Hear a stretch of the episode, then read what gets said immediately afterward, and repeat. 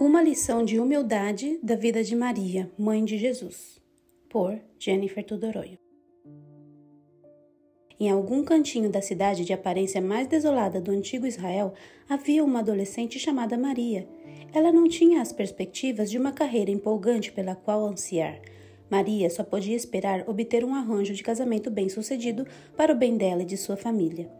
No momento em que somos apresentadas a ela, nas Escrituras, ela está no meio de um noivado. A julgar pela maneira como ela é descrita na Bíblia, não acho que Maria pensasse que ela fosse alguém realmente importante. Eu não acho que ela imaginou que os outros a vissem dessa maneira também. Deus enviou Gabriel, o anjo que carregava a maior responsabilidade no céu, para a empoeirada Galileia, na presença direta de uma adolescente. A Bíblia diz: E entrando o anjo onde ela estava, disse: Salve, agraciada, o Senhor é contigo. Bendita és tu entre as mulheres. Sim, Maria era uma pessoa de belo caráter, mas ela não poderia ter conquistado o favor de Deus, porque todos pecaram e carecem da glória de Deus.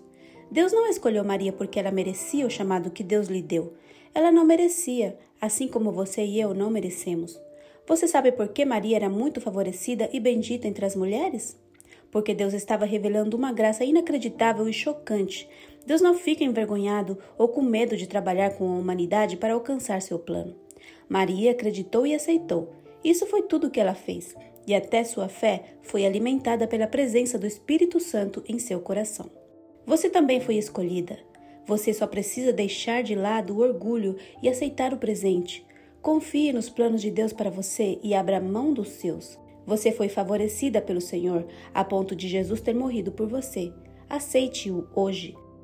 Permita que ele transforme sua vida para melhor.